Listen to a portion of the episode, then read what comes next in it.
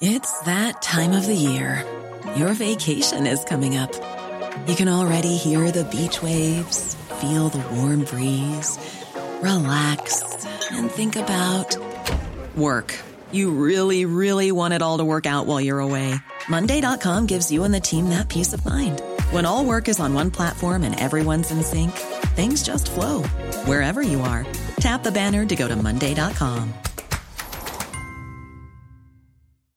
When you make decisions for your company, you look for the no brainers. And if you have a lot of mailing to do, stamps.com is the ultimate no brainer. It streamlines your processes to make your business more efficient, which makes you less busy. Mail checks, invoices, legal documents, and everything you need to keep your business running with stamps.com.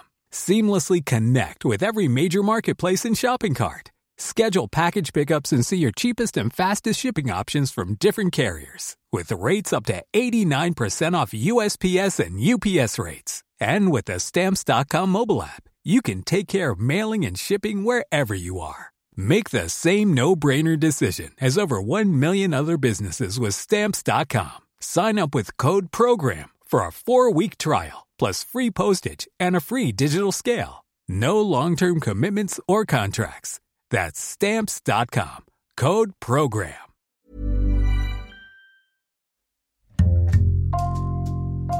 Bonjour, c'est Jules Lavie pour Code Source, le podcast d'actualité du Parisien. Troisième de la présidentielle 2022 avec près de 22% des suffrages, Jean-Luc Mélenchon appelle aujourd'hui les Français à, je cite, l'élire Premier ministre. S'agit-il d'un simple slogan pour mobiliser en vue des législatives ou d'un réel objectif? Une chose est sûre, son parcours politique que l'on résume aujourd'hui dans Code Source prouve qu'il n'a jamais manqué d'ambition. Cet épisode de Code Source est raconté par deux journalistes du service politique du Parisien en charge de la gauche, Jannie Calimi et Julien Dufay. Le mardi 19 avril, entre les deux tours de la présidentielle, sur BFM TV, Jean-Luc Mélenchon lance un appel aux Français. Je suis venu ce soir vous dire une chose.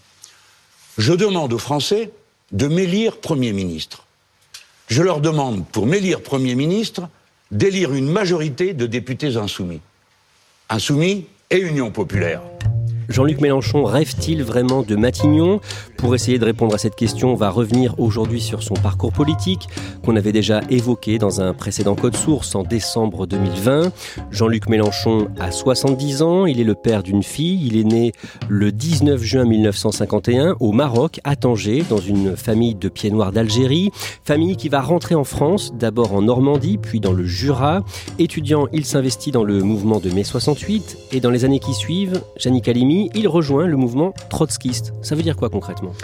Il rejoint le mouvement trotskiste, qui est un mouvement euh, d'extrême gauche, mais il rejoint surtout le plus radical euh, des mouvements euh, trotskistes, qui est l'OCI, qui, contrairement à la Ligue communiste révolutionnaire, s'oppose à tout et contre toute discussion, aussi bien avec les rivaux, les adversaires, les ennemis à l'extérieur euh, du parti, mais aussi également aucune discussion à l'intérieur même de l'OCI. C'est pour ça que c'est un mouvement extrêmement euh, particulier, extrêmement fermé, extrêmement radical, dans lequel donc euh, effectivement Mélenchon a milité très tôt, mais juste pour rappel, il y a aussi d'autres figures socialistes qui ont milité au sein de l'OCI, comme Lionel Jospin tout simplement, ainsi que Jean-Christophe Cambadélis qui avait été le patron du PS à un certain moment.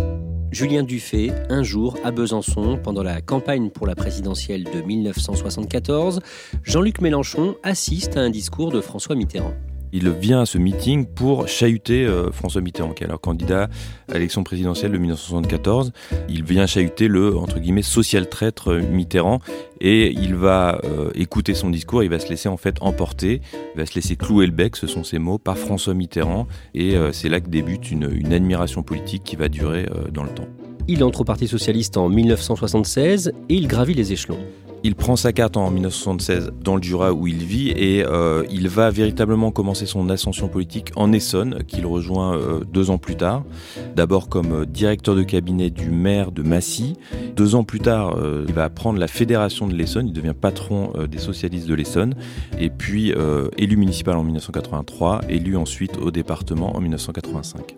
Il va faire de l'Essonne son fief et il va montrer ses aptitudes aux manœuvres politiques. Le 10 mai 1981, François Mitterrand est élu président de la République, premier président de la Ve République issue du Parti socialiste. Janine Calimi, dans les années qui suivent, Mitterrand devient un modèle pour Jean-Luc Mélenchon. François Mitterrand, c'est un modèle parce qu'il aura fait euh, à ses yeux très vite euh, la synthèse entre une personnalité qui marque une stature euh, de leader, une doctrine qui certes aura évolué hein, sur la carrière de François Mitterrand, mais qu'il aura réussi à synthétiser euh, dans un socialisme de gauche euh, unificateur et conquérant. Et troisièmement, une stratégie de programme commun avec euh, ce qui était tout de même euh, le parti dominant à l'époque, qui était le Parti communiste. Donc un leader, une pensée et une stratégie. En 1986, Jean-Luc Mélenchon est élu sénateur de l'Essonne. Il a à ce moment-là 35 ans et il est le plus jeune du Sénat. Ça représente quoi pour lui ce fauteuil de sénateur, Julien Dufay? Il y travaillé depuis deux ans, donc euh, on va dire qu'il a œuvré pour y être. Et pour lui, en fait, c'est une place en or, puisque euh, ça lui permet d'être pendant neuf ans, puisque euh, il est élu pendant neuf ans, d'être tranquille et de pouvoir faire de la politique librement sans avoir à, réfléchir à la suite. Donc c'est là où il va un peu fomenter ses manœuvres politiques au sein du Parti socialiste, participer au congrès, etc. Et donc il va être élu, puis réélu en 95. Jean-Luc Mélenchon, 36 ans, le plus jeune sénateur de France, dirigeant des socialistes de l'Essonne, très lié aux animateurs du mouvement de la jeunesse de décembre 86, notamment Isabelle Thomas, avec qui il a signé une contribution lors du dernier congrès. Il entend incarner la nouvelle génération du PS, résolument à gauche, et décider à imposer une nouvelle candidature Mitterrand. En 1988, avec euh, d'autres personnalités du PS, Gianni Calimi, il crée un mouvement, la gauche socialiste. Oui, alors il crée euh, un mouvement avec euh, notamment Marie-Noël euh, Lindemann, puis Gérard Filoche aussi va les rejoindre. Ce sont des personnalités qui se fondent sur des lignes extrêmement radicales, qui sont à l'intérieur du Parti socialiste toujours, mais opposées, on est en 1988, à l'ouverture du gouvernement de Michel Rocard à des figures centristes. Jean-Luc Mélenchon s'est opposé en créant ce courant de la gauche socialiste. Le 2 juin 1997, après la victoire de la gauche plurielle aux législatives, le socialiste Lionel Jospin est nommé Premier ministre par Jacques Chirac. Julien Dufay, trois ans plus tard, en mars 2020, suite à un remaniement, Jean-Luc Mélenchon devient ministre. Oui, il devient ministre délégué à l'enseignement professionnel. Il a alors 48 euh, ans. C'est un peu, là aussi, c'est un aboutissement. C'est être ministre de la République pour lui, euh, qui vient donc de, de la gauche militante, c'est aussi euh, gagner une forme de, respectabilité, qui recherchait un peu une forme de revanche un peu sociale, mais également politique. Et donc, il va être d'ailleurs plutôt considéré comme un bon ministre de l'enseignement professionnel. Il va notamment s'attacher à la réforme des lycées professionnels. Jacques Chirac, 20% des voix. Énorme surprise, Jean-Marie Le Pen semble devoir être le second avec 17% des voix. Présidentielle 2002, au soir du premier tour, le dimanche 21 avril, Jean-Marie Le Pen est qualifié pour le second tour et Lionel Jospin éliminé. C'est un choc pour la gauche et ça va marquer profondément Jean-Luc Mélenchon, Janine Calimi. Ça va marquer profondément euh, Jean-Luc Mélenchon, effectivement, euh, qui appelle immédiatement à voter contre euh, Jean-Marie Le Pen et pour Jacques Chirac, et il stigmatise de façon très ferme les abstentionnistes de gauche potentiels. C'est un, discours extrêmement virulent contre l'extrême droite, et à cette occasion également, il prend acte tout de même de la défaite de Lionel Jospin, et sur sa ligne, encore une fois, plutôt de gauche radicale, mais toujours au sein du Parti socialiste, il crée un autre courant avec euh, Henri Emmanueli qui s'appelle Nouveau Monde. Julien Dufay, en 2005, Jean-Luc Mélenchon fait campagne pour le non au référendum sur le traité établissant une constitution pour l'Europe. Oui, il va devenir un, des porte-drapeaux du non euh, donc euh, au traité constitutionnel européen. D'abord au sein de son parti, puisqu'il il y a une campagne et un vote même des militants qui sont amenés à se prononcer, qui vont voter majoritairement oui, et donc il ne va pas respecter la consigne euh, de son parti, il va continuer à faire campagne à l'extérieur, Et c'est là où on va commencer à le voir, un peu dans les médias, c'est là où il devient une personnalité médiatique. Et euh, il va même euh, critiquer avec pas mal de véhémence ses camarades hein, du Parti socialiste, qu'il va traiter de belles personnes, de personnes satisfaites.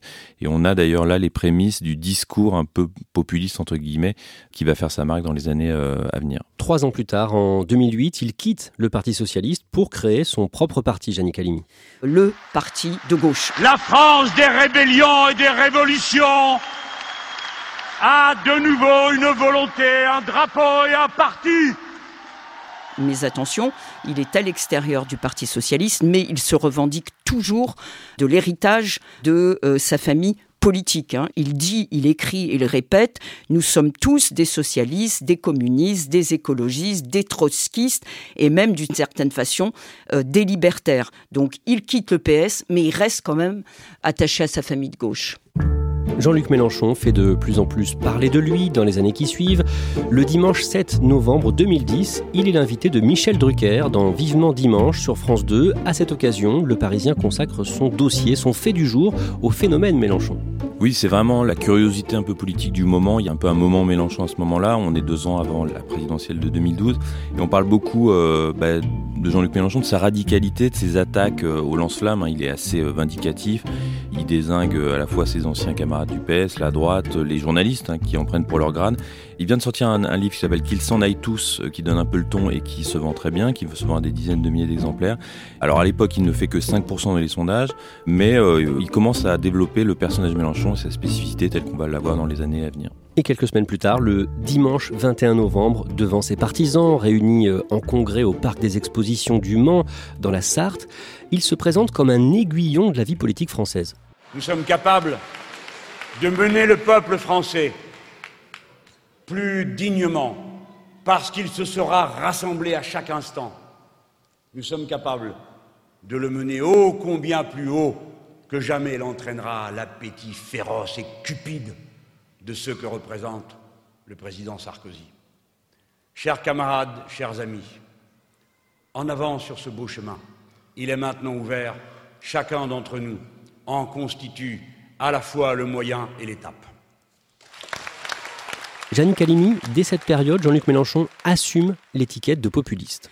Il passe d'une problématique droite-gauche à une problématique peuple, élite.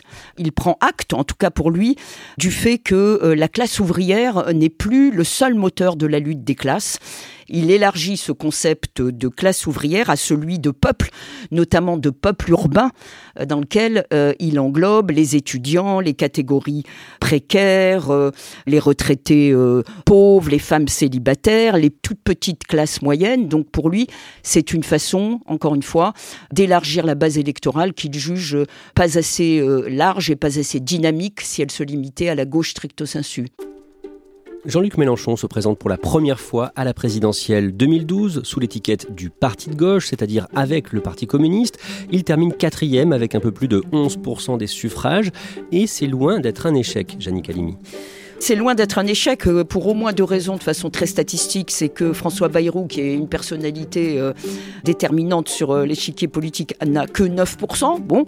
Et puis, comparé à au scrutin électoral précédent de 2007, la communiste Marie-Georges Buffet n'avait enregistré que 2%. Donc lui, pour son premier tour présidentiel, faire 11%, c'est effectivement extrêmement important. Il faut aussi noter qu'à cette époque, il appelle tout de suite à voter pour François François Hollande contre Nicolas Sarkozy. Donc ce n'est que le début d'une longue marche qui va peu à peu l'amener à se différencier et à euh, s'opposer même au Parti socialiste. Cinq ans plus tard, en 2017, Jean-Luc Mélenchon est de nouveau candidat à l'élection présidentielle avec son mouvement La France Insoumise, créé en 2016. Et là, il fait beaucoup mieux que cinq ans plus tôt, près de 19,6% des suffrages, quatrième derrière François Fillon, à environ 600 000 voix d'une qualification au second tour. Qu'est-ce qu'il se dit à ce moment-là, Julien Dufay? Le soir même, il est très déçu. Euh, on le voit très amer. Il, d'ailleurs, il repousse son intervention au soir du premier tour. Il l'a fait très tard. Il reconnaît que le résultat annoncé est pas à la hauteur de ce qu'il espérait. Mais il prend date là encore. Il, dit qu'on est au début de, quelque chose. Il y a ces 600 000 voix qui va beaucoup euh, répéter dans, les jours qui suivent. Même s'il est quatrième, euh, comparé au, global des voix, il était assez près du second tour. Et donc, il va tout faire à partir de ce moment-là pour être en mesure de faire mieux à la prochaine élection. Ce soir-là, Jeanne Calimi, dans sa réaction, il n'appelle pas clairement à faire barrage à Marine Le Pen. Quoi qu'il en soit, et quel qu'il soit, lorsque les résultats officiels seront connus, nous les respecterons. Je ne saurais dire ni faire davantage à cette heure. Chacun, chacune d'entre vous sait en conscience quel est son devoir. Jean-Luc Mélenchon, qui estime être le porte-voix, le dépositaire de toutes les classes démunies, aussi bien ouvrières que de la petite bourgeoisie, estime qu'il ne peut pas au regard de son engagement vis-à-vis de son électorat, prendre parti officiellement et immédiatement pour euh, Emmanuel Macron contre Marine Le Pen. Donc euh, il ne répond pas tout de suite. Euh, il consulte plusieurs centaines de milliers de militants sur une plateforme Internet pour leur demander leur avis. Il faut reconnaître que parmi les cases à cocher, il n'y a pas de option en faveur de Marine Le Pen. Mais il en ressort le, fait qu'il n'aura pas appelé à voter immédiatement pour Emmanuel Macron. Il se sera contenté, et encore après un certain délai, d'appeler à ne pas voter pour Marine Le Pen. Les années suivantes sont difficiles pour lui. En 2018, le 17 octobre, dans le cadre d'une enquête sur les assistants parlementaires européens, il s'emporte quand les bureaux de son parti sont perquisitionnés. Vous êtes au service de gens qui dénoncent n'importe qui, n'importe quoi. Vous êtes des policiers républicains. Vous n'êtes pas Benalla. Vous êtes des policiers républicains. La République, c'est moi c'est moi qui suis parlementaire. Poussez-vous de là, ouvrez-moi cette porte. En 2019, les Insoumis enregistrent une contre-performance aux élections européennes, un peu plus de 6%, et dans la foulée, Jannick Halimi, plusieurs personnalités de la France Insoumise quittent le parti, notamment une certaine Charlotte Girard qui était proche de lui. Charlotte Girard, oui, son départ a été un choc pour Jean-Luc Mélenchon parce que euh, c'était une personnalité extrêmement importante. Elle occupait jusque-là euh, des fonctions centrales au sein euh, du parti. Elle avait participé à la création de la France Insoumise en 2016. Elle avait été responsable du programme. C'est une intellectuelle, hein, une universitaire. Charlotte Girard claque la porte pour plusieurs raisons, mais deux essentiellement. Ça intervient après la crise des Gilets jaunes et elle critique sur le fond euh, le manque de sensibilité et d'intelligence idéologique de Jean-Luc Mélenchon et de la France insoumise en général pour avoir euh, manqué à capter les revendications des Gilets jaunes.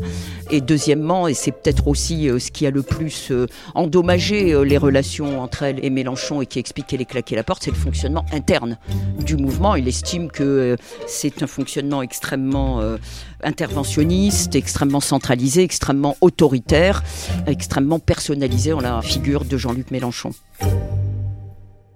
Pour Jean-Luc Mélenchon, c'est un mauvais symbole. Lui qui promet plus de démocratie s'il arrive au pouvoir en France, on l'accuse de ne pas en donner assez dans son mouvement.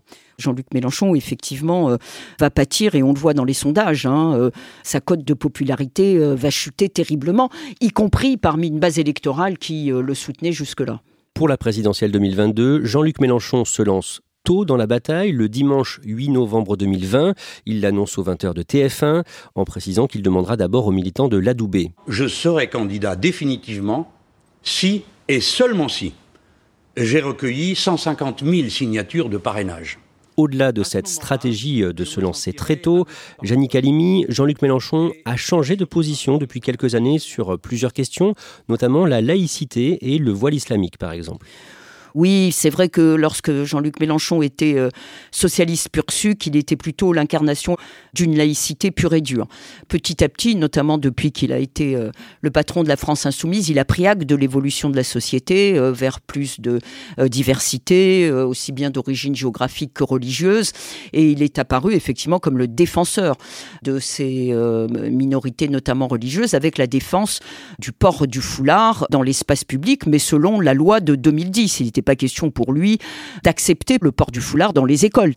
Il n'empêche euh, que certaines de ses positions sur les minorités, qu'elles soient religieuses ou de couleur de peau, ont pu apparaître comme ambiguës. Je pense notamment à la participation de la France insoumise et de Jean-Luc Mélenchon en tant que tel en 2019 au sein de la marche contre l'islamophobie qui a euh, gêné toute une partie de la classe politique à droite comme à gauche dans la mesure où des organismes considérés euh, comme proches du salafisme et euh, de l'islamisme politique, avait soutenu cette marche-là. Tout cela a nourri quand même une certaine ambiguïté sur euh, la position de la France insoumise à l'égard des positions euh, laïques de la République. Avant même le début de la campagne électorale, il dit quelque chose qui va beaucoup lui être reproché le dimanche 6 juin 2021 sur France Inter. Vous verrez que dans la dernière semaine de la campagne présidentielle, nous aurons un grave incident.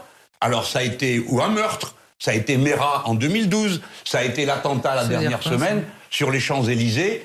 Tout ça, c'est écrit d'avance. Nous aurons l'événement gravissime qui va une fois de plus permettre de montrer du doigt les musulmans et d'inventer une guerre civile. C'est surprenant qu'il dise ça, Janine Calimi c'est inquiétant euh, qu'il dise ça de la part d'une personnalité de la stature comme euh, celle de, Jean-Luc Mélenchon, euh, qui prétend la magistrature suprême plusieurs fois dans la vie politique française. C'est effectivement effrayant et inquiétant. Toujours pendant l'été 2021, quelques semaines plus tard, Julien Dufay, il dit que ce sera sa dernière campagne présidentielle. Oui, il le fait juste avant euh, son université d'été euh, dans la Drôme. Et euh, dans une interview au Dauphiné Libéré, il confirme bon, ce dont tout le monde se doutait, mais il dit que c'est évident que ce sera sa dernière campagne présidentielle. Et pendant cette campagne pour la présidentielle 2022, Jean-Luc Mélenchon réussit à mobiliser ses partisans. Pendant l'hiver, au printemps, ces meetings sont ceux qui rassemblent le plus de monde. C'est vrai que les démonstrations de force qu'il réussit à organiser sont, euh, marquent les esprits. Hein. Il reprend une recette qu'il avait déjà éprouvée en 2012, en 2017, avec des grandes salles, des grands meetings, des grands discours euh, assez construits, des envolées lyriques. Et pour renouveler un peu l'exercice, il va euh, innover. Il fait par exemple un meeting olfactif et immersif à Nantes et il renoue avec les fameux hologrammes avec 12 meetings en simultané, donc avec son double virtuel. C'est dans la dernière ligne droite le 5 avril et à ce moment-là, euh, dans son équipe d'ailleurs, à Lille, on sent euh, qu'il se passe quelque chose. D'ailleurs, on, réserve à l'époque déjà le stade Charletti pour l'entre-deux tours, donc c'est dire combien son équipe croit à la qualification au second tour.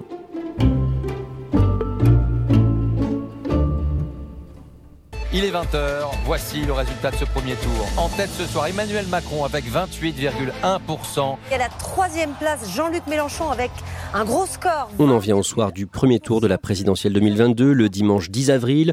Il termine finalement troisième avec presque 22% des suffrages. Pour lui, cette nouvelle défaite à la présidentielle ressemble à une victoire. Jannick Halimi, il est de très loin le candidat de gauche ayant rassemblé le plus de voix. Oui, d'abord il arrive en troisième position alors qu'en 2017 il était quand même en quatrième position.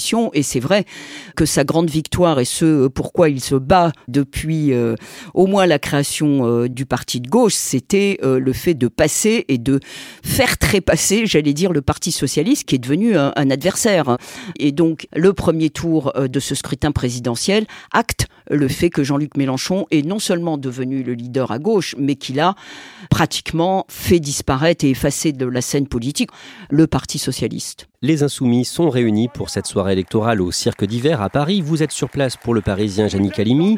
Dans son discours, Jean-Luc Mélenchon évoque l'avenir et certaines phrases laissent penser qu'il passe le relais aux jeunes de son mouvement. Regardez-moi Je n'ai jamais lâché prise Je n'ai jamais cédé Je n'ai jamais baissé le regard Et c'est de cette façon-là que nous avons construit cette force. Alors maintenant, c'est à vous de faire. Jannick Halimi, vous qui êtes sur place, qu'est-ce que vous ressentez? Qu'est-ce que vous vous dites? C'est vrai que Jean-Luc Mélenchon a eu ce talent, au moins depuis ces cinq dernières années, de générer des dauphins, de générer un, vivier euh, de talents euh, politiques, députés ou pas d'ailleurs. Et il a raison de les remercier et de leur dire pratiquement à vous de jouer. Mais il n'empêche que le Jean-Luc Mélenchon du 10 avril 2022 n'est pas celui euh, du premier tour de 2017. Et on voit un Jean-Luc Mélenchon, mais réjoui, alors qu'il y avait une certaine déception au sein du parterre du public euh, au cirque d'hiver, il est très vite remonté sur scène euh, parce que si quelqu'un avait la pêche, si quelqu'un prêchait l'optimisme et ne donnait pas du tout l'impression de vouloir passer la main, c'était bien Jean-Luc Mélenchon et l'avenir nous le dira. On en revient justement au début de cet épisode, le mardi 19 avril sur BFM, Jean-Luc Mélenchon invite les Français en colère contre Emmanuel Macron à le rejoindre et à l'élire Premier ministre, en votant donc pour les candidats de son mouvement aux élections législatives des 12 et 19 juin prochains, et il le redit au soir du second tour de la présidentielle, le dimanche 24 avril. Le bloc populaire qui s'est constitué autour de ma candidature à l'élection présidentielle est dans ce pays, dorénavant, le tiers-État qui peut tout changer, s'il se rassemble et s'il s'élargit le 12 et 19 juin, en vous appelant à m'élire comme Premier ministre, je vous appelle en vérité à faire vivre un nouvel avenir en commun pour notre peuple. Jannick Halimi, aujourd'hui, est-ce que Jean-Luc Mélenchon rêve vraiment de Matignon? Jean-Luc Mélenchon, effectivement, rêve euh, d'être Premier ministre, euh, mais Jean-Luc Mélenchon et ses équipes savent très bien que ce sera sinon impossible, en tout cas extrêmement difficile d'avoir une majorité absolue à l'Assemblée nationale. Julien Dufay, pour l'instant, comment réagissent les autres partis de gauche? Ils ont tous accepté de discuter avec euh, Jean-Luc Mélenchon et la France Insoumise, ce qui est déjà d'ailleurs une, victoire et une différence par rapport à 2017. Et donc euh, c'est vers lui que se tournent tous les partis, Europe Écologie Les Verts, le Parti communiste et plus étonnant, euh, le Parti socialiste. En tout cas, il a déjà gagné un pari, celui donc d'être la première force de gauche et celui qui organise le reste de sa famille politique. Et après plusieurs jours de discussion, la France insoumise de Jean-Luc Mélenchon a trouvé dans la soirée du 1er mai un accord électoral pour les législatives avec Europe Écologie Les Verts. Les négociations continuent avec le PS et le Parti communiste. Janine Calimi, on voit en vous écoutant Jean-Luc Mélenchon devenir sénateur à 35 ans, se présenter trois fois à la présidentielle, y croire vraiment. On sent une énorme ambition qui le pousse. Il y a une énorme ambition euh, fondée sur euh, des convictions qu'il a su faire évoluer. Alors on peut critiquer bien sûr cette évolution, on l'a dit très rapidement, euh, de la gauche au populisme. D'ailleurs, il revient progressivement vers la gauche. Il faut reconnaître que Jean-Luc Mélenchon pourrait avoir laissé dans l'histoire la marque d'une personnalité marquante sur l'échiquier politique et notamment à gauche. Est-ce que Jean-Luc Mélenchon euh, rêve d'aller à Matignon? Moi, je pense que Jean-Luc Mélenchon n'a pas abandonné l'espoir de euh, conquérir l'Élysée à l'heure qu'il est, en tentant une euh, quatrième élection présidentielle.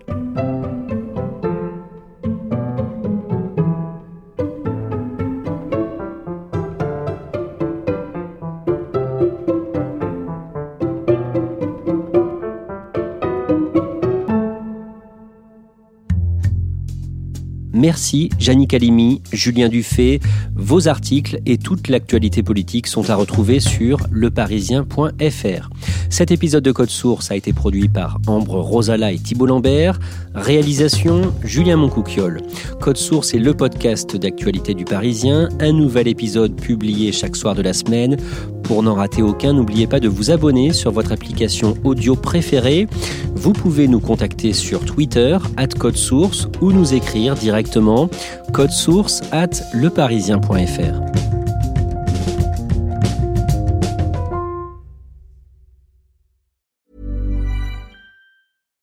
Here's a cool fact a crocodile can't stick out its tongue. Another cool fact you can get short term health insurance for a month or just under a year in some states. United Healthcare short term insurance plans are designed for people who are between jobs, coming off their parents' plan, or turning a side hustle into a full time gig. Underwritten by Golden Rule Insurance Company, they offer flexible, budget friendly coverage with access to a nationwide network of doctors and hospitals. Get more cool facts about United Healthcare short term plans at uh1.com. When you make decisions for your company, you look for the no brainers. And if you have a lot of mailing to do, stamps.com is the ultimate no brainer. It streamlines your processes to make your business more efficient, which makes you less busy. Mail checks, invoices, legal documents, and everything you need to keep your business running with stamps.com.